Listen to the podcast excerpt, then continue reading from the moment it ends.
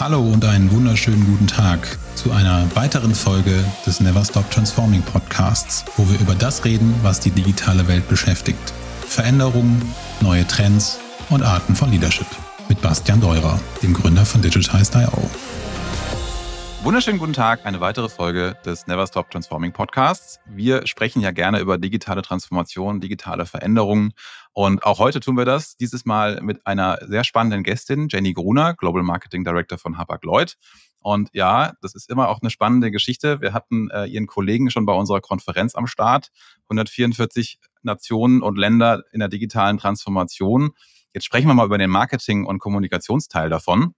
Und ich bin froh, dass Jenny am Start ist und freue mich jetzt von ihr vieles zu hören, äh, viele spannende Sachen mit ihr zu diskutieren. Und bevor ich jetzt hier zu viel erzähle, das Spannende ist, Jenny, was machst denn du? Was hast du gemacht? Was ist dein Background? Vielleicht magst du dich mal kurz vorstellen. Hallo Bastian, erstmal vielen Dank für die Einladung. Ich freue mich sehr, heute hier zu sein. Und ähm, ja, ich stelle mich gerne vor. Ähm, wer bin ich? Was mache ich? Ähm, erstmal, ich bin Jenny, Jenny Gruner, ähm, hast du ja auch schon gesagt.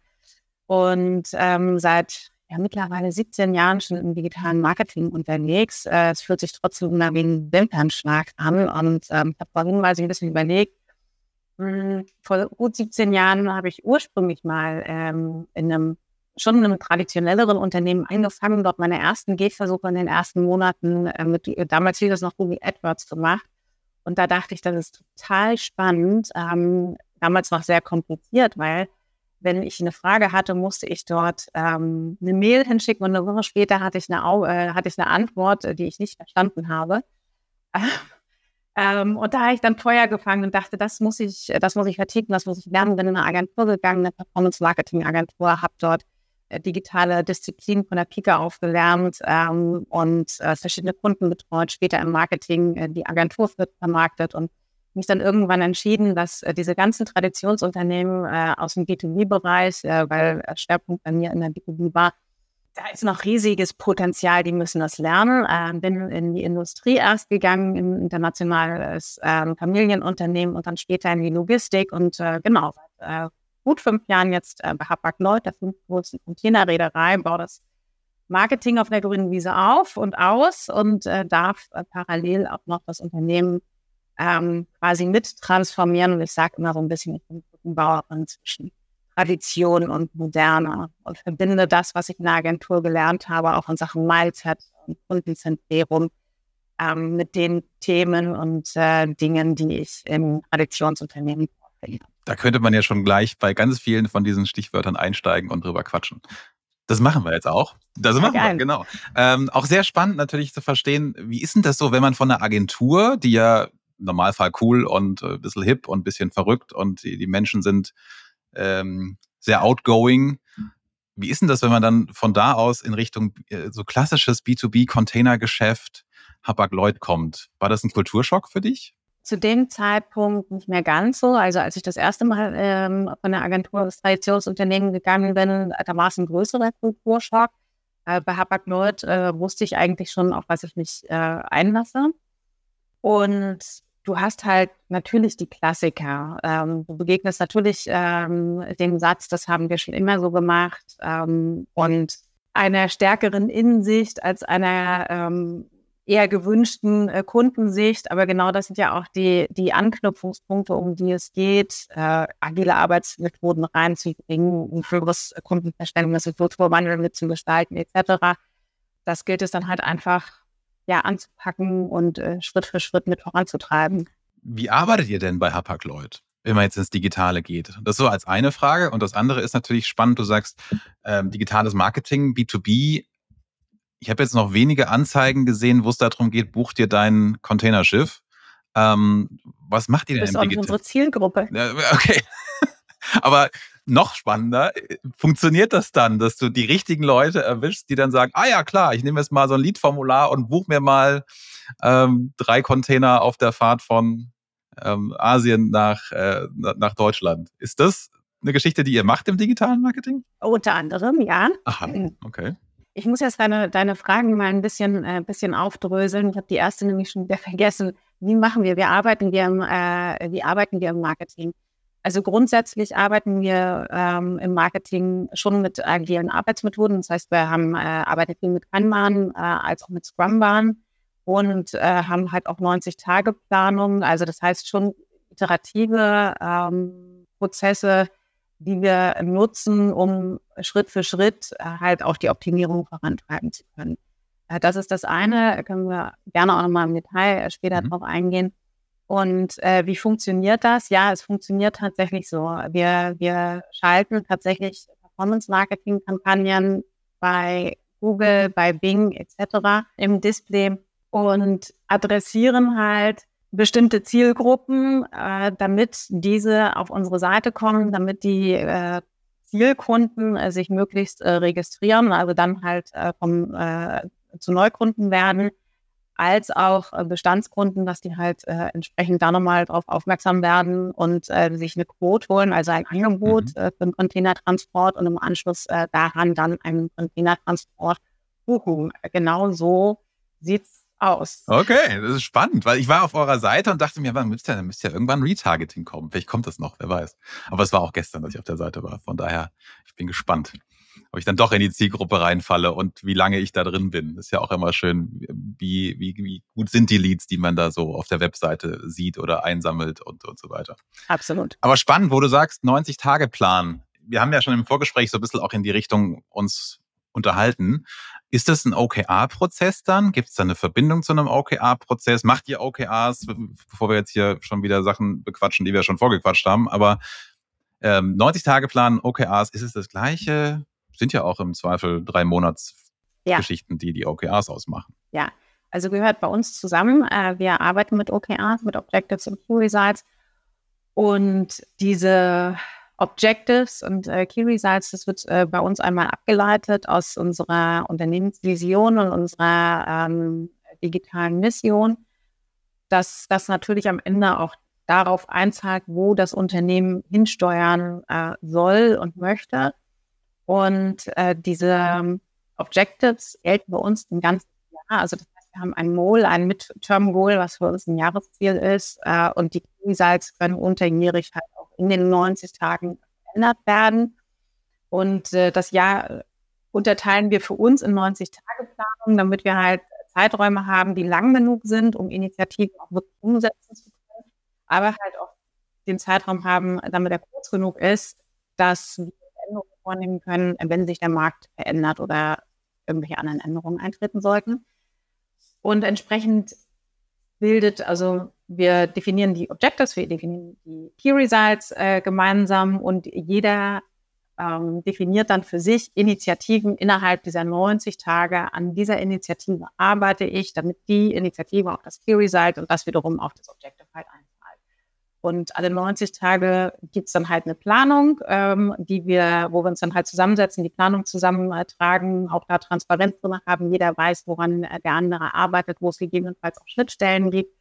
Und jeden Monat gibt's ein Review, damit wir sehen, sind wir on track oder wo hakt es, äh, wo braucht jemand vielleicht Unterstützung, wurde irgendein Thema geschoben, was auch immer. Da arbeiten wir auch mit äh, Achievement Levels äh, und äh, Confidence Levels. Also mhm prozentual, wie weit bin ich? Ne, habe ich 10 Prozent oder 50 oder bereits 90 Prozent erreicht? Und halt auch ähm, mit einem Ampelsystem äh, schaffe ich oder bin ich confident genug, dass ich bis Ende der 90 Tage dieses Ziel erreiche?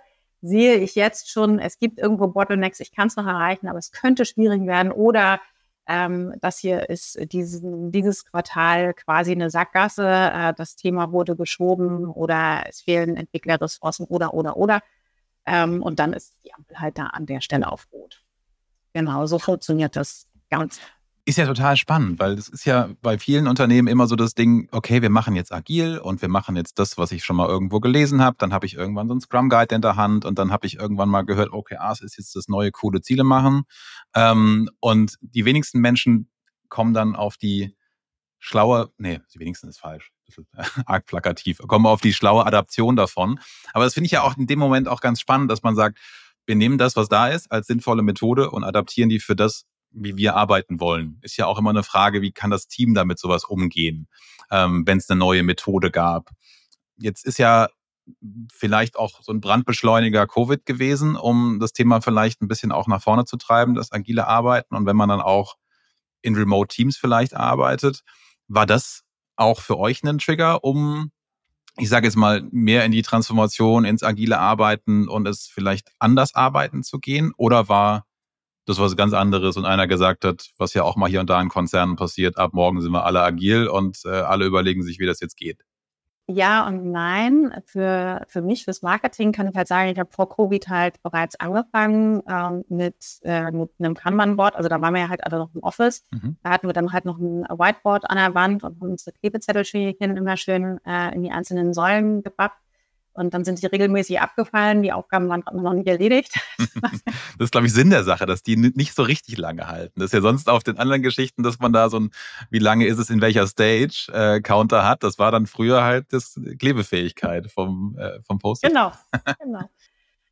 Und Covid hat definitiv das Thema Digitalisierung als auch Transformation, als auch ähm, hybrides Arbeiten beziehungsweise Remote-Arbeiten, all diese Themen auch bei uns äh, im Unternehmen halt mit beschleunigt. Wir haben es auch bei uns in der Digital Business and Transformation Unit, wo das Marketing ja ein Team von vier Teams ist, deutlich gemerkt, dass der Shift zu digital mit dem Moment, wir bleiben jetzt alle zu Hause, weil Corona äh, da ist, sehr deutlich gemerkt. Also es wurde sehr viel Kapazität plötzlich auf digital äh, gegeben und das hat dem definitiv einen, einen Shift gegeben. So.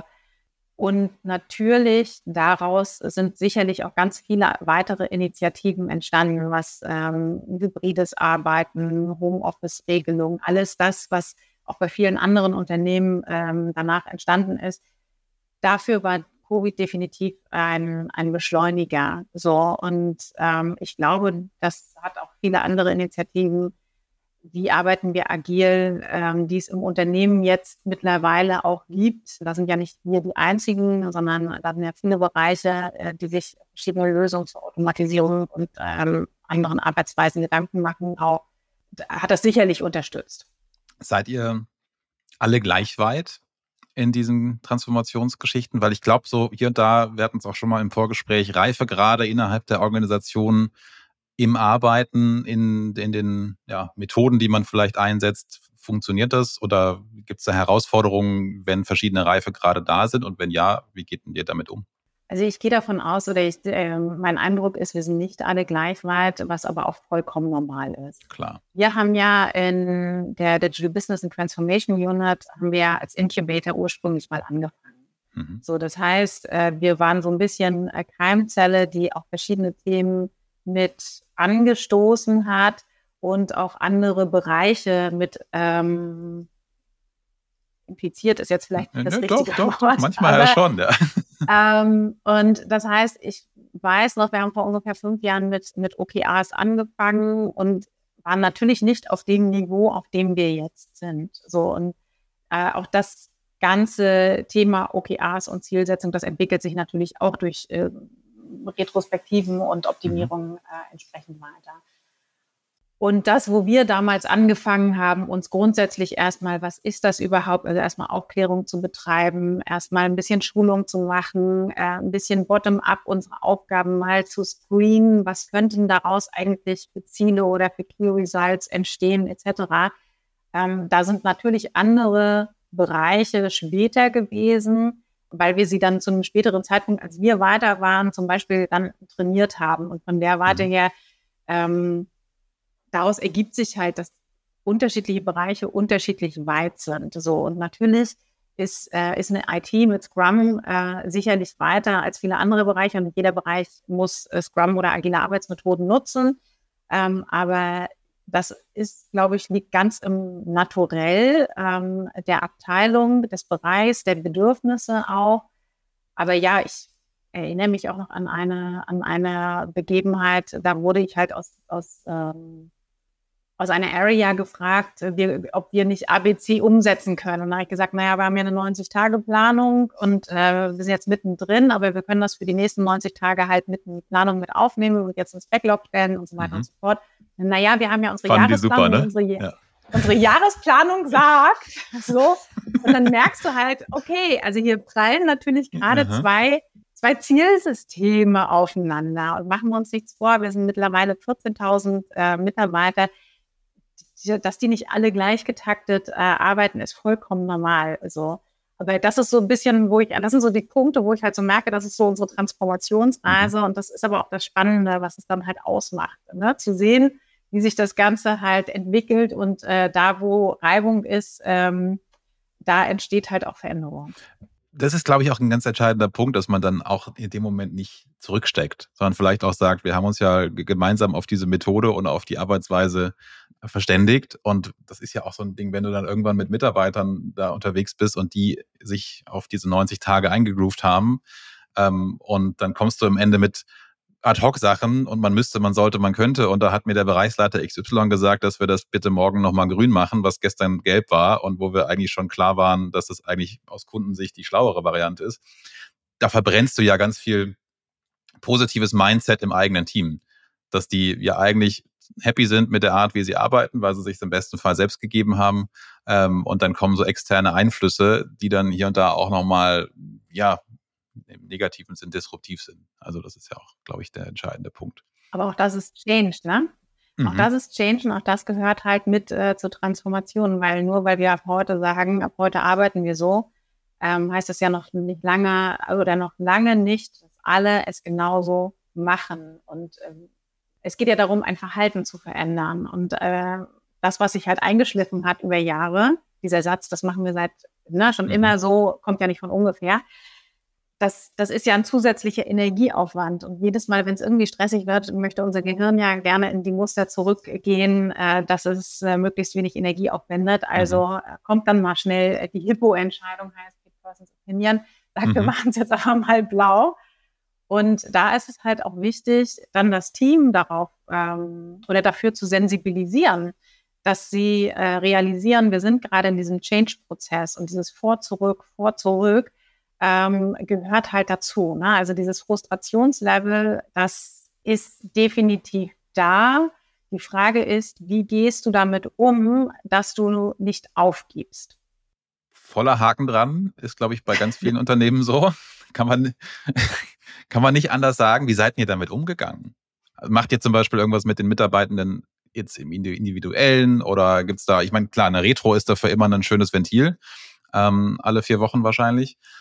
Aber wenn es auf den Einzelnen geht, wird der ja nochmal besonders ja, beachtet, sage ich mal, oder geht's, äh, kriegt er eigene Geschichten, mit denen, man, mit denen er arbeiten kann, gerade im Change? Also bei mir, bei mir im Team, wir sprechen dann halt wirklich viel miteinander und äh, besprechen dann halt auch äh, einzelne Themen. Also in den One-on-Ones, wenn die Mitarbeiter mhm. dann halt äh, kommen und sagen, ja, folgendes ist jetzt passiert, wie gehe ich damit um, ähm, dann halt gucken, welche, welche anderen Perspektiven gäbe es. So und äh, den Mitarbeitern halt auch mitzugeben, es, hat, es ist ja nichts, es ist ja nichts Persönliches, also es hat nichts mit ihnen mhm. als Mensch irgendwie zu tun, sondern es ist, weil das System funktioniert, wie das System funktioniert.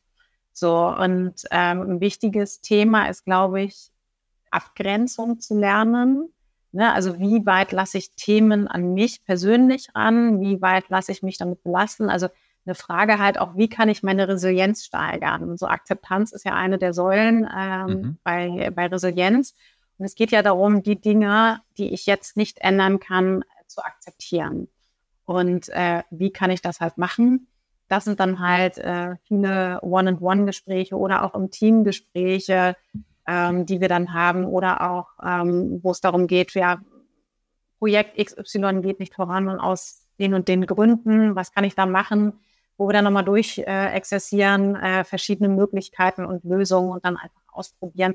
Aber ich glaube, es geht darum, ähm, miteinander zu reden, Verständnis zu entwickeln für sich selber, aber auch äh, für, für die anderen, warum sie so handeln, wie sie handeln eigentlich das Logischste der Welt, um zu sagen, so sollte man eigentlich führen. Und man führt empathisch, man führt letzten Endes auch kommunikativ. ich habe das ja auch in, in manchen äh, Geschichten, wenn wir mit Kunden sprechen und worum geht es denn eigentlich beim agilen Arbeiten? Und dann kommt dann einer und sagt, ja, wir müssen jetzt die Methode und so. Ja, gute Geschichte mit der Methode, aber habt ihr mal die Kommunikation vorher bedacht, wie ihr daran geht und wie ihr auch im, im Doing mit den Menschen kommuniziert? Und gibt es eine One-on-One-Kultur, wo man auch mal offen äh, Probleme oder Herausforderungen bequatschen kann, kriegt man dann dementsprechendes Feedback. Und das hört sich ja bei euch letzten Endes genauso an, dass man halt sagen kann, okay, da gibt's Herausforderungen, wir gehen die zusammen und individuell und kommunikativ und empathisch an, dann ist man ja schon drei, drei Meter weiter, weil das Schlimme ist ja dann hinten raus, dass du die Menschen ja auch verlierst, wenn die Frustration irgendwann so hoch ist. Ähm, mir hat mal vor 2017, ah, 18 diese App Headspace empfohlen. Und ja. die mache ich seitdem. Und äh, Stichwort Akzeptanz, da gibt's ja auch einen netten Kurs, es gibt ja verschiedene Kurse in dem Ding, war ein Gamechanger. Also ich habe mir Sachen auch lange zu, zu Herzen genommen und äh, Frustrationen mit nach Hause genommen und äh, da hat dann manchmal auch Sport nicht geholfen und solche Geschichten. Ähm, und diese App, gerade das Thema Akzeptanz oder auch Balance und solche Sachen, die da drin stecken, großartig. Also ist aber immer noch so ein Ding, wie sind die Leute offen für sowas und ist man offen für sowas? Und dann, wenn es halt das nicht ist, dann ist es vielleicht genau dieses, was du gerade gesagt hast, Kommunikation, miteinander auf Augenhöhe quatschen, Bedürfnisse ernst nehmen, ähm, Herausforderungen ernst nehmen. Hat es euch als Arbeitgeber attraktiver gemacht? Merkst du das vielleicht, dass dadurch, dass ihr eure Story ja auch ja, offen kommuniziert und mhm. ähm, macht es das einfacher? Für dein Team vielleicht auch? Ich würde sagen, ich würde sagen, ja. Also wenn ich merke, ich rekrutiere, dann kommt ganz häufig, ich habe dich dort und dort schon äh, auf der Bühne gesehen. Ich habe deinen Artikel gelesen oder ähm, ich habe den Podcast gehört. Aha. Und genau, quasi ein Rekrutierungstool für mich. Ah ja, gut zu wissen. Wenn es den Effekt hat, großartig. ähm, das, das hat natürlich, also sie kriegen, sie kriegen ein Bild davon, worauf sie sich einlassen. So, und was sie erwarten können. Und es hilft definitiv ähm, mit in der Ansprache, dass die Leute begeistert sind davon, was wir machen und dass sie Bock drauf haben, mitzumachen. Also das ist schon ein Feedback, äh, das ich äh, von Bewerbern bekomme. So, mhm. also drüber sprechen hilft. Okay weil sie den Purpose verstehen und sagen, guck mal hier, das ist ja gar nicht so angestaubt und 144 Länder ist ja gar nicht so wild. Da quatschen wir nochmal gleich drüber, über die 144 Länder oder aufs, wie viel es aktuell sind. Ist das ein Thema, wo man auch sagt, man, man hat jetzt das große Ganze vielleicht noch ein bisschen greifbarer gemacht, dadurch, dass man die Story erzählt und ähm, ja, dadurch vielleicht auch attraktiver wird als wahrgenommener Arbeitgeber, so ein Employer-Branding-Thema? Ich glaube einfach, dass auch die, die Begeisterung halt mitschwingt äh, für das, was wir machen. Weil ich, ehrlich gesagt, ich finde es schon cool, so in dieser globalen Rolle in 144 Ländern wirken zu dürfen, das internationale Umfeld zu haben, ähm, ein mittlerweile 176-jähriges Unternehmen mitgestalten zu dürfen. Es passiert sehr viel Natürlich geht manches langsamer, als das in einem Startup der Fall ist. Und ähm, natürlich ist manches bürokratischer, als es in einem Startup der Fall ist. Aber auch das gehört dazu. Und äh, diese Begeisterung dafür, Menschen mitzunehmen, Menschen zu bewegen, das ist, glaube ich, das, was, ähm, was dann andere auch mit allen spricht und was dann halt äh, ja mitschwingt. Mhm. Jetzt haben wir ja auch schon im Vorgespräch so ein bisschen über große digitale Herausforderungen gesprochen. Was habt ihr denn so in den letzten Jahren so als größte Herausforderung gehabt oder du vielleicht auch persönlich in deiner, deiner Rolle? Äh, die hat sich ja auch über die letzten Jahre, glaube ich, nochmal ein bisschen verändert. Ähm, Gibt es da Themen, wo du sagst, da hatten wir einen großen Berg vor uns, den haben wir gut geschafft? Oder ähm, da sind wir vielleicht auch noch mittendrin? Und was sind so vielleicht deine Erfahrungen dabei? Auch in so einer großen Organisation? Also für mich ist, glaube ich, immer das anspruchsvollste oder die anspruchsvollste Herausforderung ist schon das Thema Mindset. So, weil mhm.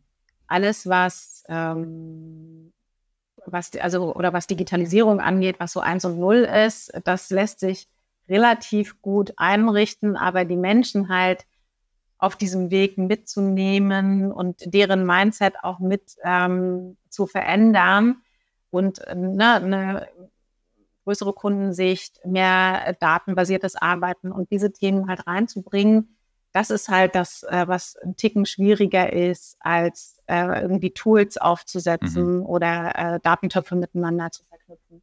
Nichtsdestotrotz ist auch das Thema natürlich Datentöpfe miteinander verknüpfen. Ähm, sind natürlich äh, sind auch Themen, die aber halt auch bedingt sind, dass viele Menschen, äh, viele verschiedene Silos auch, die peu à peu natürlich mehr und mehr aufbrechen ähm, und wo man halt lernt, anders oder crossfunktionaler miteinander zu arbeiten. Ähm, das ist so, so ein bisschen die Reise, die das, die das mitbegleitet. Ähm, aber ich glaube, der größte Hebel ist tatsächlich Mindset, ähm, mhm. worum es geht. Und ähm, ich glaube, du hattest noch gefragt, wie wir das so ein bisschen gemacht haben. Mhm. Und das eine ist, also wir haben natürlich relativ zu Beginn geschaut, wen können wir als Accelerator halt als Multiplikator nutzen und ähm, haben vor oh, bestimmt vier Jahren oder so unsere Digital 100 ins Leben gerufen. Äh, das waren damals äh, 100 Kollegen aus unseren Areas und Regions. Also Hapag-Lloyd hat ein Headquarter, dann haben wir sechs Regionen und dann wiederum die einzelnen Ländergesellschaften oder zusammengefasste Länder, das dann die Areas. Und da gibt es halt Kollegen vor Ort, die im Sales, im Customer Service tätig sind, also unmittelbar auch am Kunden dran mhm. und die uns einmal sales-technisch mit unterstützen, die digitalen Produkte, die wir halt entwickelt werden und die wir vermarkten, dass die einmal mit verkaufen, aber halt auch ähm, die Themen, die wir darüber hinaus besprechen oder ihnen versuchen mit an die Hand zu geben, bei sich vor Ort auch nochmal äh, einzubringen. Das heißt, äh, wir haben verschiedene Formate, Austauschformate, wo wir ähm, Themen, zum Teil Business-Themen äh, besprechen, aber halt auch Transformationsthemen. Also wie geht agiles Arbeiten? Ähm, was ist ein Change-Mindset? Wie funktioniert Change überhaupt? Ähm, warum sollten wir datenbasiert arbeiten? Also diese Themen mit auf den Weg zu geben. Und um diese Kollegen halt einmal zu enablen, aber ihnen halt auch ein bisschen Rüstzeug äh, mit auf an die Hand zu geben, dass sie das einmal äh, vor Ort halt auch noch mal unter, ähm, ja, unterstreichen können. Und äh, wir haben damals auch unser ähm, ja, Digital Mindset ausgerufen, das ist unsere, unsere 5C, unsere 5C-Prinzipien, allem voran äh, Customer Centricity. Also ich äh, gehe immer in den ähm, äh, Schonen des Kunden, also ich betrachte die Dinge aus Kundensicht. Dann haben wir Curiosity, ähm, Neugierigkeit sein, weil die Dinge, die wir halt machen, wenn wir da keinen Bock drauf haben, ähm, dann wird es halt schwierig. Collaboration ist eines unserer Prinzipien äh, und bedeutet halt, dass Teamarbeit sehr wichtig ist und wir auch diese Transformation nur als Team schaffen können. Und dann haben wir noch ähm, Courage, Mut weil wir mutig vorangehen müssen und äh, zu guter Letzt Confidence, äh, weil wir in dieser Ruka-Bani-Welt ähm, ja, uns zurechtfinden müssen ähm, und äh, nicht davor zurückschrecken sollten. Ich habe die gerade brav mitgeschrieben, weil ich sie sehr spannend fand, ehrlich gesagt. die fünf Cs. Sucht ihr danach auch die Menschen aus? Also checkt ihr quasi, wenn ihr Menschen ins Team nehmt, wie, wie man, wie die mit Werten umgehen, ob die mit den Werten auch klarkommen, weil es ist ja manchmal auch so ein Ding, Mut ist ja schon auch ein, ja, für manche auch ein schwieriger Wert, ne? dass man sich da auch traut, was zu tun. Oder ja. sagt ihr, wir haben so eine Art, ja, Matrix, muss nicht alles auf 100 Prozent sein, sondern das, dafür sind, ist das Team an sich mutig, dafür ist der Einzige vielleicht, der Einzelne vielleicht eher, ja. hat er andere Aspekte in seiner Persönlichkeit. Achtet ihr darauf? Also ich achte definitiv auf Mindset. So, also mhm. wenn ich, ähm, wenn ich Menschen heier, dann ähm, gucke ich natürlich auf Expertise und was sie mitbringen und dass sie genau die Sachen halt auch mitbringen, was das Team gerade braucht, also die Stärken, die das Team ergänzen kann und die vielleicht noch gar nicht vorhanden sind. Aber wichtiger ist tatsächlich an der Stelle Mindset. Also haben die ein Growth Mindset? Ähm, sind die offen? Sind die auch reflektiert? Können sie verstehen? Dass sie der konstante Faktor auch sind ähm, und einen Hebel auch innerhalb von sich selbst einfach auch haben, Dinge zu verändern oder pers andere Perspektiven einzunehmen. und nicht ähm, in die Opferrolle zu gehen, ach, das ist jetzt alles doof und ich kann ja gar nichts dafür. Mhm. Das ist schon wichtig, da Menschen mit an Bord zu haben, die diese Transformationsaufgabe halt auch mittragen können, weil das schon anstrengend ist. Ne? Also es ist ein Marathon und keiner hat über 42 Kilometer Nornersfrei, ähm, sondern da gibt es immer mal einen Teil, des, Teil der Tränen und wir sind im Team durchaus alle stehen füreinander ein, unterstützen uns gegenseitig und ne, wenn einer mal schwach ist, fangen die anderen einen auf. Das schon, ähm, aber nichtsdestotrotz glaube ich, braucht man schon irgendwo ein Mindset, um das gut zu machen, was in diese Richtung der 5C definitiv geht. Gut machen ist immer gut was passiert denn, wenn es nicht so dolle läuft? Also wie schaut es denn bei euch mit der Fehlerkultur aus? Weil da kennt man ja vielleicht auch die alteingesessenen 176 Jahre, hast du gesagt, Unternehmen, die einfach sagen, was ist hier, wir, unser, unsere Fehlerkultur ist null Fehlertoleranz. Wer ist denn schuld? Ja, genau. genau. Wer ist denn jetzt hier schuld? schuld? Wen kann ich hier, wen kann ich hier mal kurz an die Wand stellen? Okay. So. ähm, auch das gehört zur Transformation mit dazu, ne? Also das ist jetzt glaube ich, auch nichts, äh, nichts Überraschendes, aber da gilt es halt dann auch äh, als, als Role Model aufzuzeigen, mhm. wie kann es denn anders sein? Wie können dann andere Perspektiven aussehen? Und natürlich habe ich auch schon äh, Diskussionen geführt, die sich um, um Schuld ranken, aber ich merke halt einfach auch, äh, und manchmal überrascht mich das auch, dann komme ich halt irgendwie ähm, oder ich kriege eine Anfrage, ja, XY ist hier aber total doof und das geht so gar nicht, ähm, mhm. das darf nicht sein. Und denke mir dann auch so, puh, Mensch, ähm, okay, du gehst jetzt rein in den Konflikt, ähm, bring dann zwei Lösungsvorschläge, wir haben jetzt folgende Optionen A oder B und dann kommt plötzlich, ja, das klingt eigentlich ganz gut, können wir so machen.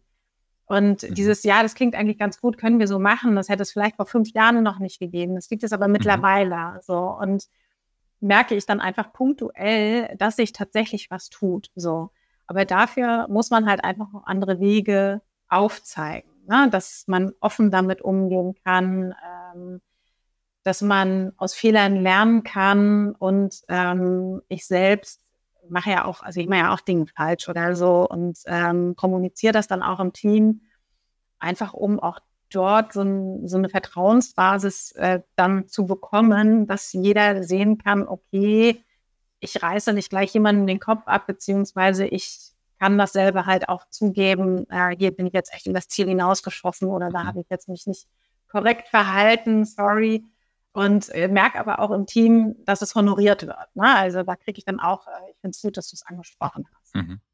Ich glaube, da ist, du hast das entscheidendste Wort, glaube ich, bei solchen Sachen gesagt, Role Model sein und wirklich auch vorleben und äh, wenn irgendwo Transparenz draufsteht, auch wirklich transparent zu sein und da auch wirklich dann auch den Menschen lieber mal ein bisschen mehr Involvierung geben, damit das Verständnis für manche Sachen auch da ist im Vergleich zu, wir haben das schon immer so gemacht und wir haben das so entschieden. Übrigens, ich erzähle euch jetzt mal, was wir entschieden haben. Das, das geht ja heutzutage nicht mehr. Will auch keiner. Und dann hast du irgendwann auch wirklich diese eher toxische, ähm, toxische Miteinander, wo dann manche Leute auch dann gehen. Leider. Und meistens dann auch die Guten. Die gehen zuerst. Jetzt hast du noch ein spannendes Wort gesagt neben Mindset. Wir hatten schon kurz über Fehlerkultur, ähm, diese Customer Centricity, die ihr auch in euren 5 Cs drin habt. Wie lebten ihr die? Jetzt vielleicht als Hapag-Lloyd und noch spannender, glaube ich, für unsere Zuhörenden, ähm, wie ist denn das im Marketing oder im digitalen Marketing? Kundenzentrierung ist ja immer cool. Führt ihr Interviews dann mit Menschen, auch in, an, in euren 144 Ländern? Habt ihr Personas 144 mal X, was sonst ein sehr schönes, großes Pamphlet wäre, aber ich glaube nicht. Wie machten ihr das? Oder wie lebt ihr Kundenzentrierung? Wir haben keine Persona-Bibel. Das, mhm, das wäre, glaube ich, ein, ein, gutes Sammelwerk wahrscheinlich. Wir haben, wir haben Personas. Und zwar, ähm, wir haben, äh, es gibt bei Hapag-Lloyd einen, einen UX-Bereich, äh, mit dem wir halt auch zusammenarbeiten. Und ähm, äh, eine Kollegin bei uns aus unserem äh, Data- und Insights-Team, bei uns in der DVT, die hat sich äh, vor einigen Jahren des Persona-Themas ähm, stark angenommen und hat halt äh, verschiedene Personas entwickelt. Und wie sieht das aus in so einem globalen Unternehmen, das in die 144 kommen? Es wurde damals erstmal theoretisch eine Persona auf Basis Deutschland ähm, quasi äh, aufs Reißbrett äh, gebracht oder die ersten ähm, verschiedenen Personas. Und dann hat man auch hier geguckt, ähm, wir rekrutieren jetzt ähm, international äh, bei uns aus den, ich weiß gar nicht, ob es die Digital 100 waren oder ob da noch andere Kollegen dabei waren, aber es geht halt immer darum, die Menschen zu finden, die Bock drauf haben. Mhm. Wir rekrutieren jetzt, äh, ich glaube, das waren irgendwie so 30, 35 Kollegen, die vor Ort sitzen und die dann mit ihren Kunden sprechen. So, und diese Reißbrett-Persona mal überprüfen. Also es gab dann halt äh, einen strukturierten Interviewleitfaden mhm. und dann wurden strukturierte Interviews, also sie wurden dann trainiert darauf, äh, wie sie diese Interviews führen sollen. Und dann haben wir halt quasi globale Insights gesammelt, um festzustellen, haben wir jetzt wirklich so viele Unterschiede äh, bei den Personas und äh, haben dann, Gott sei Dank, festgestellt, dass sie tatsächlich ähm, alle relativ gleich ticken. Die Personas, die wir halt, also unsere Personas, das ist dann, also, kann ein Generalist sein, eine kleine Spedition, wo einer von A bis Z alles macht. Er mhm. kann aber auch ein Booker sein, jemand, der halt wirklich nur den Buchungsprozess oder ein Documentation Manager, also dann, was dann die spezialisierten Kollegen in groß, größeren Logistikunternehmen oder Abteilungen sind. Und das, die unterscheidet es halt, oder die sind nicht so unterschiedlich ähm, weltweit, dass wir quasi globale Personas haben. Aber das mhm. ist zum Beispiel ein Thema gewesen, wie wir zu dem Thema Personas gekommen sind. Natürlich ähm, sind die auch präsent, werden auch regelmäßig kommuniziert, trainiert bei verschiedenen äh, Kollegen damit jeder halt auch äh, die Personas kennenlernt. Wir im Marketing äh, kennen die natürlich auch, ziehen die auch immer heran, wenn es neue Produkte gibt äh, oder neue Produkte kommen, dann geht es halt auch erstmal immer darum, wer ist die Zielgruppe, welche Personas werden angesprochen, was sind deren Bedürfnisse, welche Bedürfnisse soll dieses Produkt eigentlich adressieren, etc. etc. Das ist eine Sache, wo sich halt Customer Centricity ähm, widerspiegelt. Das andere ist, äh, unsere UX-Abteilung macht natürlich auch verschiedenste Verfahren, also Kundeninterviews, aber halt auch ähm, Umfragen auf der Webseite, ähm, um halt äh, Insights äh, zu bekommen, als auch verschiedene Testverfahren ähm, mit Kunden. NPS wird ermittelt, äh, Customer Experience äh, Survey ähm, gibt es, etc. etc. Also es ist schon im Laufe der Jahre vieles an verschiedenen Stellen auch, nicht alles äh, zwingend bei uns, aber an verschiedenen Stellen im Unternehmen passiert, um halt dieses Thema äh, Kundenzentrierung stärker ins Unternehmen reinzukriegen und den Kunden halt auch stärker in den Fokus zu fügen. Und ähm, was sicherlich auch darauf basiert, dass Hapag-Lloyd sich als Vision äh, 2023 auch gesetzt hat, äh, Quality Leadership. Ne? Also wir wollen Qualitätsführerschaft ähm, in der Branche halt äh, kriegen. Und das sehen wir auch anhand unserer Zahlen, also anhand des äh, NPS, der ähm, sehr gut ähm, sich entwickelt hat und auch anhand der Quality Promises. Unser, äh, ich glaube, unser Customer Experience Team war das. Die haben vor einigen Jahren sich äh, Quality Promises gesetzt oder für das Unternehmen gesetzt, entwickelt und dann gesetzt. Und auch dort sieht man, wie sich das Ganze ähm, halt entwickelt hat, äh, und zwar sehr positiv. So, mhm. also das sieht man tatsächlich. Das ist ja schon mal großartig. Aber das andere ist ja auch, viele Daten zu sammeln. Du sagst ja auch selber, verschiedenste Kanäle, verschiedenste Inputgrößen sozusagen. Ähm, ist es denn dann auch so ein, was, was ja meistens, meistens in so Projekten passiert ist, ja, wir sammeln mal alles, was geht. Also wir nehmen jetzt mal äh, die Engagement Rates von den Meta-Kampagnen, wir nehmen die ähm, die CTR aus Google, wir gucken, was die Time on Site macht, wir machen Umfragen auf der Seite, wir machen äh, UX-Interviews. Gibt es da eine Priorisierung, wo du vielleicht sagst, also wenn ich jetzt mein Marketing steuere oder meine Marketingaktivitäten bewerte, gibt es da so die Top 3, Top 5 KPIs, wo du sagst, das macht eine erfolgreiche Kampagne aus? Weil sonst hast du ja dieses, ich sammle Daten um des Sammelns wegen, aber ich mache da ja. nichts draus. Wow. Also die unterschiedlichen Maßnahmen haben natürlich unterschiedliche KPIs und da gibt es natürlich äh, jede Menge. Aber ähm, es gibt natürlich auch bestimmte Haupt-KPIs, worauf ausgesteuert wird ne? und was dann mhm. auch maßgeblich ist. Also bei den Performance-Kampagnen geht es halt darum, Conversions zu kriegen und das auf einem relativ effizienten Level. So. Mhm. Das heißt, ähm, bei CPO als auch die Anzahl der Conversions in den jeweiligen Ländern. Ähm, und da haben wir halt auch einmal Fokusländer und auch bestimmte Ländercluster und dann noch ein Grundrauschen. Das sind dort so die Haupt-KPIs, auf die wir dort gucken. So, mhm. natürlich schaust du dann auch links und rechts im Rahmen der Optimierung von Kampagnen, dass eine CDR einigermaßen aussieht und ähm, wie viele Impressions du hast und so weiter und so fort.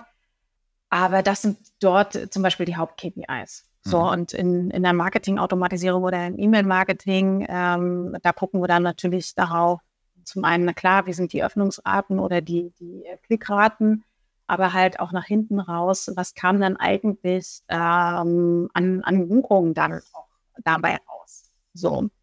Also wir schauen nicht auf alles, sondern wir haben je Kanal unsere Haupt-KPIs, die schon eine Rolle spielen. Aber die, ähm, ich sag mal, neben KPIs können natürlich auch immer noch mal eine Aussage treffen, mhm. wenn irgendwas nicht so gut funktioniert.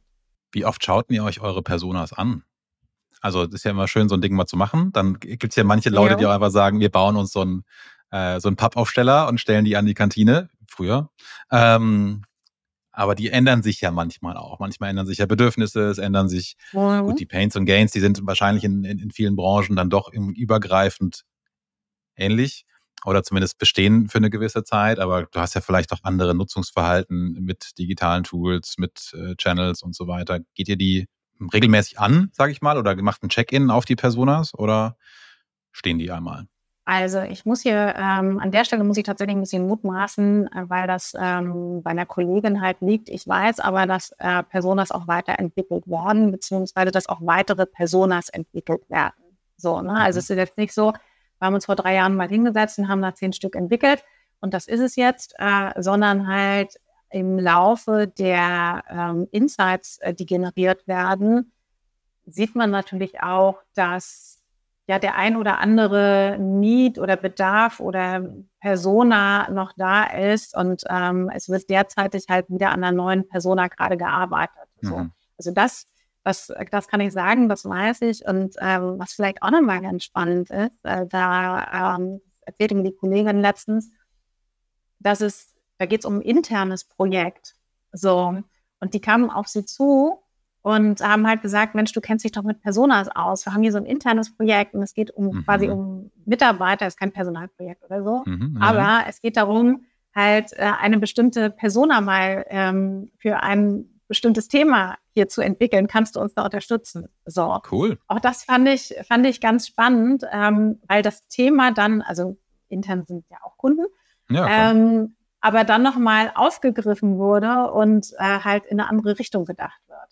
So. Also auch das sind so Bewegungen, wo ich merke, ja, es bewegt sich was. Ist ja auch dann schön, wenn man merkt, dass, dass solche Transformationsgeschichten dann auch dazu führen, dass Leute aus wahrscheinlich Bereichen, die sonst gar nicht mit diesem Thema zu tun hätten oder haben, zum richtigen Menschen kommen und sagen, guck mal hier, du bist doch da die Expertin dafür und ähm, wir hätten gern mal deinen Input und schätzen den auch. Das ist ja auch schon wieder ein Teil dieser Change Kurve, wo man dann auch nochmal gut sehen kann, okay, da ist wirklich Impact, der, der mit generiert wird, was ja großartig ist. Ja.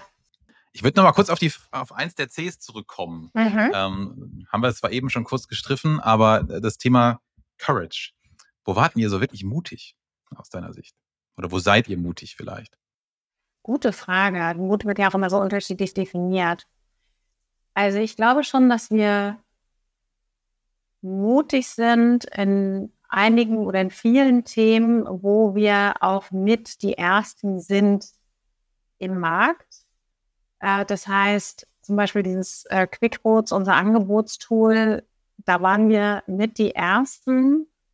Und ich glaube, das ist für ein Unternehmen nicht immer einfach, in die First-Mover-Rolle zu gehen und mhm. was auszuprobieren, was noch kein anderer irgendwie vorher, also wenn du keine Garantie hast. Ja, auch gerade in eurer Branche, kann. ne? Das ist ja auch nochmal so ein Thema, ne? Das ist ja, ja jetzt nicht die nächste E-Commerce-Bude, sondern vielleicht ein bisschen anders.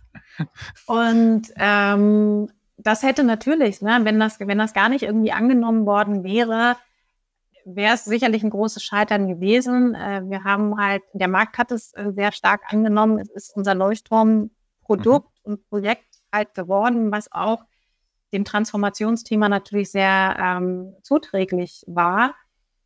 Aber ich glaube, das sind so Themen, wo Hapag-Lloyd ähm, wirklich mutig ist äh, und äh, da vorangeht äh, und solche Dinge dann halt auch wirklich ausprobiert. Wenn du jetzt in dein tägliches Business guckst, die 5 Cs und dann dein tägliches Business, wie, wie wird denn das vielleicht da reflektiert? Wo, wo, merkst du das im täglichen zum Beispiel, dass eure 5 Cs da Anwendung finden? Mhm. Ähm, an der Stelle vielleicht auch nochmal Mut. Wir haben ja damals auch, also wir haben ja auch mit der grünen Wiese angefangen, ne? Und es hat vorher keiner, also es gab keine Performance-Marketing-Erfahrung. Wir haben mit Google gesprochen, äh, mit Meta gesprochen. Ähm, da hat kein Reader in dem Maße vorher irgendwie die Maßnahmen ergriffen, die wir ergriffen haben. So. Und ich glaube, wo ich so ein bisschen anfange, naja, ist das jetzt mutig oder ist das halt einfach der normale Weg? Wir haben halt mhm. halt damals mit zwei Ländern angefangen, so zwei, vier Wochen getestet, zwei weitere Länder, die Learnings rausgenommen. Also so wie man halt datengetrieben agil arbeitet. So. Ich persönlich finde das jetzt nicht mutig. Also ist meine, ist meine Definition, ja, ja. sondern ist halt Handwerk. So. Mhm. Ähm, andere würden halt sagen, das war schon mutig. So, ne? Also mhm. das, das meine ich mit, einmal mit der Definition. Mhm. Aber ähm, das auszuprobieren, auch die Möglichkeit zu bekommen, das Mediabudget natürlich auch zu bekommen, das ausprobieren zu dürfen äh, und Schritt für Schritt dort voranzugehen und dann am Ende des Tages irgendwo oder am Ende nach drei, vier Monaten bei 144 Ländern zu sein. Ich glaube, da kann man schon sagen, das ist mutig. Definitiv. Und wo sehen wir das noch? Also Neugier äh, sehen wir, glaube ich, also sehen wir bei unserem Marketing jeden Tag, weil wir viel hinterfragen, viel ausprobieren, viel testen. Wir arbeiten mit Test Testing Learning Agendas, ähm, mit Hypothesen, ähm, datengetrieben und da steckt halt einfach auch immer Neugier dahinter, um Dinge voranzutreiben und auszuprobieren. Collaboration sieht man bei uns äh, durch, ähm, durch agile Arbeitsmethoden, durch transparente Arbeitsweisen, äh, durch regelmäßige Strukt oder äh, ne, auch ähm, regelmäßige Meetings und äh, Strukturen, wo wir uns halt auch austauschen. Customer Centricity ähm, sieht man, indem wir immer wieder versuchen, den Kunden mit reinzuholen, ähm, indem wir einmal haben wir das Produktmarketing, die arbeiten mit den Product Ownern, äh, je Produkt sehr eng miteinander. Auch da geht es immer darum, was haben die Kundeninterviews gesagt? Was möchte der Kunde? Wie sieht das dort aus? Was sind die Needs des Kunden? Und die ganze Groundwork für ein Produkt halt auch basierend auf den Kundenneeds halt darauf auszurichten. In anderen Disziplinen haben wir Deep Dives mit unseren, äh, mit unseren Digital 100. Das heißt, wir gucken auf der einen Seite quantitativ auf Zahlen, ja, und sprechen dann halt mit Indien also dazu folgendermaßen, äh, CPO ist hochgegangen, ist runtergegangen, äh, waren wir weniger Impressions, diesen, das und jenes, was ist denn los bei euch im Markt? Was sagt denn der Kunde und holen uns dann in dem Meeting quasi auch so diese qualitative Komponente rein. Ähm, also da, ne, das ist ein Beispiel für, für Customer Centricity. Und dann haben wir noch Confidence. so. Und ähm, ich glaube, das ist dann das, ähm, das brauchst du wahrscheinlich am ehesten intern, oder? Das, das braucht man am ehesten intern auf alle Fälle. Und das ist dann, wo wir die Brücke zu, zu der Frage halt, glaube ich, zurückschlagen können. Ähm, viel miteinander reden, abgrenzen lernen, Dinge nicht persönlich nehmen und äh, straight den Weg halt weitergehen und das Vertrauen darauf haben, dass es der richtige Weg ist. So, das würde ich so für unser Team so den 5C-Rundumschlag machen. Ja, guck mal. Kannst du dann einen Ausschnitt nehmen und für das nächste Team-Meeting äh, als, als Audio-Teil mitnehmen und sagen, so, ich habe mir mal Gedanken gemacht on the fly, was wir da so machen. Sehr cool. Ähm, Stichwort du, oder was heißt Stichwort du, aber es ist immer spannend, auch vielleicht ein bisschen über dich was zu erfahren. Ähm, ich finde immer so eine Frage ganz interessant. Was hättest du deinem Absolventen-Ich gesagt? Hättest du alles nochmal genauso gemacht? Würdest du sagen, ah, mein Weg mit der Agentur und dann ins B2B und äh, das war super? Oder äh, sagst du, da hätte ich vielleicht mir noch das früher gewünscht? Man ist ja mit einer gewissen Berufs- und äh, Lebenserfahrung äh, ja auch manche Sachen schlauer. Gibt es da so einen Tipp, den du deinem Absolventen ich geben würdest? Ähm, ich würde meinem Absolventen, ich glaube ich, einige Tipps geben. Äh, nicht, weil ich, also ich bereue nichts, äh, was ich gemacht habe. Ich glaube, ich würde meinem Absolventen ich nur einige Ratschläge geben, um schneller ähm, Einsichten äh, zu haben. das, das eine ist, glaube ich, diese, ich sag mal, diese Mädchenseite. So, ähm, ne, ich weiß, oh Gott, wie heißt dieser Spruch? Es sei nicht wie die stolze Rose, sondern wie das Pfeilchen und Gedöns. Also ich komme jetzt nicht, wie dieser, dieser den Spruch gucken wir heißt. Nach, den Spruch. Whatever. ähm, ich glaube, bescheiden und rein wie das Pfeilchen und so weiter und so fort. Vergiss es. Ähm, hör dir solche Sprüche nicht an. Sehr also, gut. Fleiß, Fleiß ist nicht das Einzige, ne? ähm, sondern ähm, wenn du, wenn du für dich deine Ziele und Träume erreichen möchtest, gehören halt auch noch ein paar andere Sachen dazu. Und ähm, es gehören immer dazu, verschiedene Mentoren mit an der Hand zu haben. Und das muss kein offizieller Mentor sein, sondern das, es kommt immer ganz darauf an, welche Menschen triffst du auf deinem Weg und äh, die deinen Weg halt auch mitgestalten. Und da stärker Ausschau nachzuhalten, das ist auf alle Fälle ähm, sehr wertvoll. Ich habe gute Mentoren auf meinem Weg gehabt. Ich glaube, das war teilweise auch Glück und Zufall und vielleicht auch Offenheit. Ähm, keine Wahrscheinlich Ahnung. sogar fast eher das. Ne? Also Mentoren So. nehmen einen ja nur als Mentee, wenn man da auch was drin sieht. Ne? Und das ist dann selten Glück. Es steckt dann schon im Menschen drin, warum das dann Mentoren Aber gerne es machen. war halt nicht, es war halt nicht gezielt strategisch so Ja, jetzt anvisiert. Mhm. Ähm, genau, das sind so Themen. Ich glaube, ich würde eher ins Ausland gehen nochmal, um da auch noch mehr Erfahrung zu sammeln und ein bisschen mehr ja, andere Perspektiven auch ähm, einzusammeln. Ich mag das unheimlich, dieses äh, in, im internationalen Kontext zu arbeiten. Das finde ich Mhm. äh, sehr spannend, aber das dann nochmal nicht aus dem Headquarter heraus, sondern ähm, kann ja auch ein Headquarter in einem anderen Land sein, wie auch immer. Mhm. Ähm, das hätte ich, glaube ich, früher nochmal irgendwie anvisiert. Gibt es ein Lieblingsland oder eine Lieblingsecke? Nee, gar nicht. Ja, ist ja spannend, weil es gibt ja so Menschen, die sagen, ich möchte äh, Spanisch äh, inspiriert sein, gehe nach Südamerika oder ich finde den asiatischen Raum total spannend oder ich wollte schon immer mal in Australien, in, äh, in Melbourne äh, gucken, wo die nächste Welle ist. Das ist ja auch aber cool, ist ja Mhm. cool. Wenn du sagst, du bist eigentlich interkulturell offen, äh, spricht ja noch mehr dafür, dass du die Richtige für deinen Job bist. Wirklich. Ich glaube schon. Genau, ich würde halt, also was ich meinem früheren Ich, also was mir sehr geholfen hat, ähm, was ich ihm vielleicht ein bisschen früher oder meinem Absolventen Ich dann nochmal mit auf den Weg geben würde, ist auf alle Fälle lerne deine Werte kennen. Mhm. Also was ist dir persönlich wichtig? Was sind deine Werte, damit du für dich deinen authentischen Weg auch finden kannst?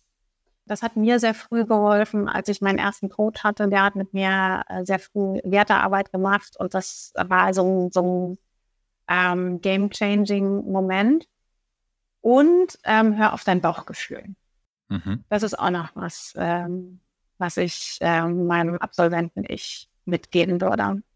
Da ist, glaube ich, so viel Wichtiges dran. Also gerade wenn man sagt, man ist mit dem Bauchgefühl, wenn das einem irgendwie ein Zeichen gibt, dann ist das Rationale vielleicht dann doch mal zu überstimmen oder beziehungsweise noch mal eine andere Perspektive zu setzen. Also das würde ich meinem Absolventen ich wahrscheinlich auch hier und da mitgeben und sagen, vertrau auf das, was du innerlich spürst sozusagen. Manchmal das auch einmal gehabt. Da war das auch im Nachhinein genau die richtige Geschichte, weil das wäre dann anders auch nicht in die richtige Richtung gegangen, dass alle Parteien damals happy gewesen wären sozusagen.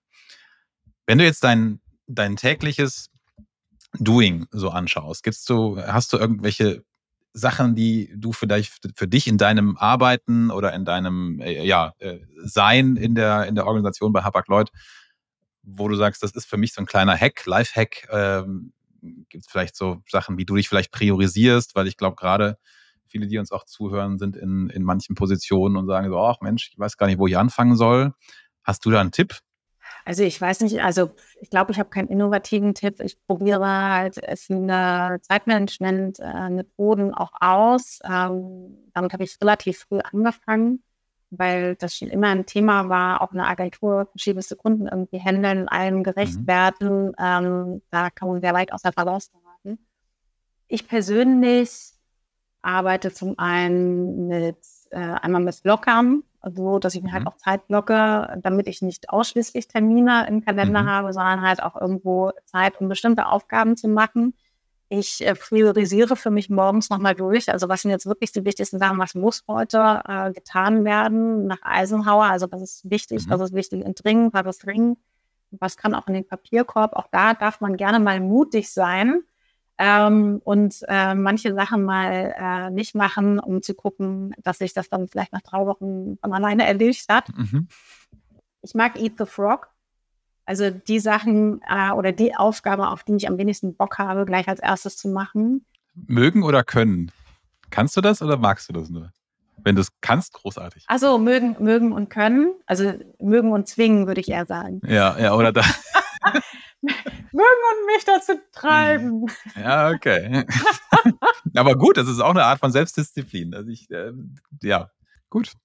Ähm, und äh, ich fange gerne früher als andere, also gerne eine Stunde vor anderen an, damit ich diese Stunde halt auch die Ruhe habe, ein paar Sachen schon mal äh, runterzuarbeiten ähm, ne, oder Eat the Frog oder irgendwas zu machen bevor die große Meetingwelle losgeht. Mhm. So, das ist quasi ähm, meine Stunde.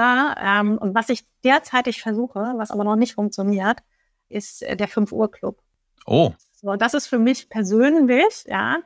Ähm, also es muss jetzt nicht 5 Uhr, aber 5.30 Uhr oder 6 Uhr aufstehen, um nochmal eine Stunde für mich zu haben, in der ich meine Themen und Buch lesen, meditieren, ähm, Sport machen, was auch immer, ähm, aber damit, ähm, ich weiß nicht, ist bei dir wahrscheinlich auch so, aber im Alltag gehen all diese Dinge unter und man ärgert sich dann immer. Ähm, und ich bin auch nicht wirklich erfolgreich.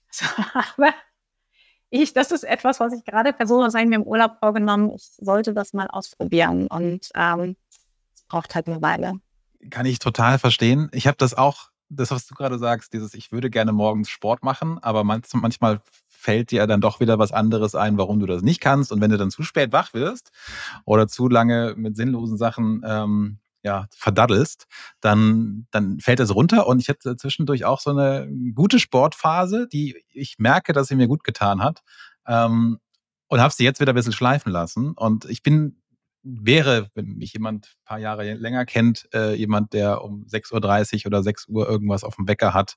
Das war für mich der Worst Case. Wenn auf dem Wecker abends 6, äh, irgendwie 6.30 Uhr, 6.45 Uhr steht, war der Tag für mich eigentlich schon gelaufen. Mittlerweile ist es nicht mehr so schlimm und ich mache es sogar aktiv, dass ich mir auch denke, klar, eine Stunde von sieben bis acht ähm, oder realistisch gesehen meistens eher von 37 bis 38. Ähm, man muss sich ja hinrauben. Ähm, die tut dann gut und die hilft dann auch ehrlich gesagt auch. Also das hätte ich früher von mir selbst nicht gedacht, aber es tut gut. Von daher, äh, ja, ich kann den, den 6 Uhr Club oder den 5 Uhr Club, da bin ich mir sicher, den werde ich nie erreichen. Also das muss Aber es ist ja, es ist ja okay, ne? Also wenn du eine eher, eher in Richtung Eule tendierst, äh, dann darf es ja auch halb acht sein. Ja, ich äh, suche mich noch äh, in dieser, dieser Vogelanalogie. Also mal ist es das, mal ist es das. Äh, wahrscheinlich bin ich einfach so ein elf bis, nee, weiß ich auch nicht, neun bis, ah, egal. Ich muss mal rausfinden, wann ich am produktivsten bin. Es, es ist sehr, sehr wellenartig, glaube ich. ja, Mensch. Ähm, ganz spannende Frage vielleicht noch so an, äh, an den Schluss gestellt. Wie schaffst du es abzuschalten? Ist das morgens so ein, ein Zeitpunkt für dich, wo du abschaltest? Ähm, Gibt es vielleicht auch ja, so kleine Sachen? Du hast ja schon über Meditation gesprochen. Wie kriegst du vielleicht mal deinen Kopf frei gemacht, wenn es mal sein muss ja. und du ihn gerne frei machen wolltest? Also morgens ist es eher weniger. Ich bin morgen, ich bin definitiv eine Lerche. Ich bin ähm, sofort angeknipst und es fängt an, die Liste an Themen, irgendwie, was alles erledigt werden darf, äh, mental runterzurattern. Aber wie schaffe ich es abzuschalten? Ja, Meditation ist eine Sache und insbesondere, also ich ähm, mache seit zehn Jahren gut, äh, jetzt mittlerweile betreibe ich Achtsamkeit, äh, wo halt Meditation eine Form äh, dessen ist. Und da geht es halt für mich darum, auch Routinen zu finden, das mit reinzubringen. Also äh, wenn ich im Homeoffice bin, gehe ich mittags immer eine Stunde oder eine Dreiviertelstunde ist das ungefähr spazieren hier im Park. So, das auch gerade spazieren gehen, gehen im Fluss sein, das hilft nochmal, die Gedanken anders äh, fließen zu lassen. und in der Natur sein sowieso. Äh, Meditieren ist definitiv ein Thema. Das mache ich insbesondere, wenn es sehr stressig ist, gleich morgens, wenn ich aufwache, weil dann ähm, kommt auch nichts mehr am Tag dazwischen. Mhm, so, ja. also dann muss es sein. Ich versuche es dann halt am zum Feierabend hin auch nochmal zu machen. Aber beim Thema Achtsamkeit geht es ja auch darum, zwischendurch immer mal wieder diesen Abstand äh, zu bekommen und äh, mal durchzuatmen. Auch dann gibt es ja verschiedene Atemtechniken.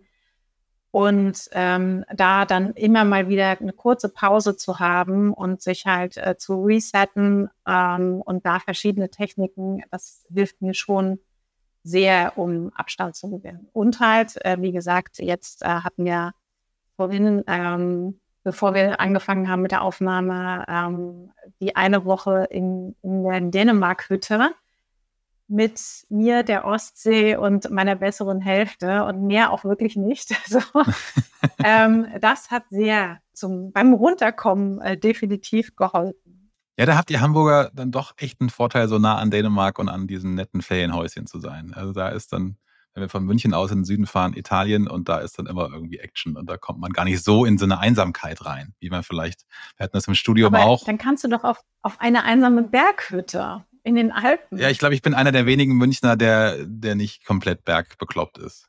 Also, okay. ich sage das manchen Freunden, ja, nee, Berge und Wandern nicht mein Ding. Dann werde ich immer angeguckt, warum wohnst du denn denn hier? ja wahrscheinlich Ich bin mal hängen geblieben vor ein paar Jahren. Von daher war das eher der Grund, gar nicht mal die Berge. Aber ich habe mir vorgenommen, mehr äh, Skifahren zu gehen dieses Jahr. Mal gucken, ob das funktioniert. Ich bin gerade immer noch ganz geflasht, weil ich glaube, wir haben äh, jetzt viel gequatscht, über eine Stunde auch schon gerade. Ähm, und glaube ich, in zwei Bereichen. Einerseits aus deiner, deiner Business-Perspektive, was ihr bei Habak Lloyd macht, kann man viel mitnehmen oder habe ich auf jeden Fall viel mitgenommen. Und auf der anderen Seite auch deine persönlichen Tipps großartig. Da sind sehr viele Inspirationen gerade für mich dabei gewesen. Ähm, ich danke dir dafür, auch für deine Zeit. Jetzt ist natürlich spannend, wie können die Menschen dich erreichen? Hast du Lust auf Kontakt über LinkedIn? Kann man dich da finden? Gibt es irgendwas, was du den Menschen mitgeben möchtest? Äh, vielleicht hast du einen, einen coolen Vortrag, der noch kommt wo du vielleicht äh, ja, die Menschen auch persönlich treffen könntest? Also, ich bin über LinkedIn zu finden und ähm, ich freue mich auch äh, über Kontakt. Ich freue mich weniger über Vertriebler. Das ist das ist, ähm, also das ist nichts Persönliches, aber ich bekomme wirklich so viele Anfragen ähm, von Vertrieblern, die ich mhm. nicht beantworte, weil ich wirklich keine Zeit habe dafür. Liebe Vertriebler, verzeiht mir an dieser Stelle. Aber ich werde wahrscheinlich auf viele eure Anfragen nicht antworten. Vollkommen. Das ist nichts Persönliches. Ansonsten, äh, wenn es um Austausch zum Thema Marketing, zum Thema Transformation, ähm, zum Thema Achtsamkeit ähm, oder auf Kulturwandel etc. geht, äh, da bin ich gerne dabei. Und ähm, ich bin dieses Jahr auf alle Fälle noch auf den äh, Macronomy äh, B2B Marketing Days im Oktober in Würzburg. Und ähm, in Köln bin ich auch noch eine Woche danach, am 17. 18. ist das beim Customer Experience Forum und erzähle dort was über Agiles Marketing, wer dort zuhören möchte. Kann ich sehr weiterempfehlen. Du warst bei uns mal auf einem Panel, wo es auch um Transformation und Kundenzentrierung ging, äh, in einem Online-Panel. Das war auch schon großartig. Also von daher äh, nicht nur im Podcast ein Erlebnis wert, sondern auch live. Also von daher kann nur empfehlen, lernt Jenny kennen, hört ihr zu. Das ist sehr cool. Vielen Dank. Vielen Dank dir und bis zum nächsten Mal. Sehr gerne.